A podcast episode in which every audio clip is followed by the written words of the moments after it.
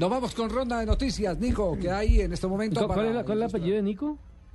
Cretex. Muy bien, gracias. Bueno, empezamos ahora con tenis porque continuó el Masters 1000 de Monte Carlo. Montañez superó al francés Monfils por 6-2, 2-6 y 6-4. Isner perdió contra el letón Gulbis por 6-4, 2-6 y 3-6. Y avanzaron los favoritos Gasquet, Songa y Babrinka. Sorprendió la derrota de Tipsarevich ante Dimitrov por 7-6 y 6-1. Djokovic también confirmó hoy su participación en el torneo y debuta al igual que Nadal mañana contra Yuzny y el español contra Matosevic.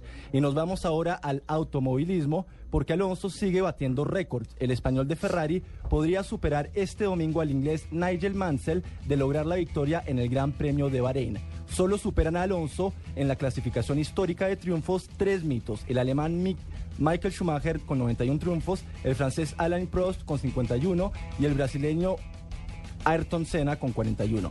¿Del señor que habló anteriormente debuta por primera vez? Dígame, ¿Del señor que habló antes debuta por primera vez? Djokovic, no, él es el número uno, solo que su participación en el torneo ¿Qué es no eso? estaba confirmada ¿Qué por es un problema de tobillo. ¿Qué es eso que debuta por primera vez? ¿Debut es por primera vez? ¿Sí? Sí, claro. Ah, pensé que Es redundante. debu- debuta Sí. por primera vez, pero Ya. bueno. Y nos vamos al ciclismo y buenas noticias para el ciclismo De colombiano, el Giro de Trentino.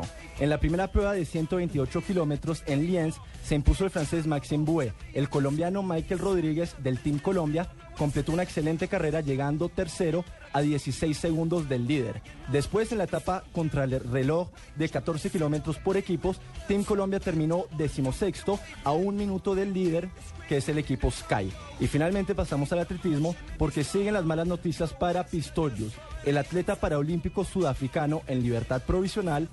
eh, condicional no será bienvenido en el primer aniversario de los Juegos Olímpicos de Londres del 26 al 28 de julio. Según Ed Warner, el presidente de la Federación Británica de Atletismo, la decisión busca evitar un circo mediático.